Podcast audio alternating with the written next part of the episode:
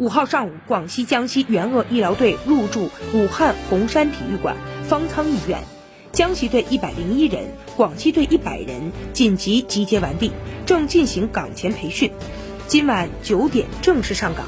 方舱医院是机动医疗场所，具有紧急救治、外科处置、临床检验等多种功能，可为新冠肺炎轻症患者提供机动医疗场所。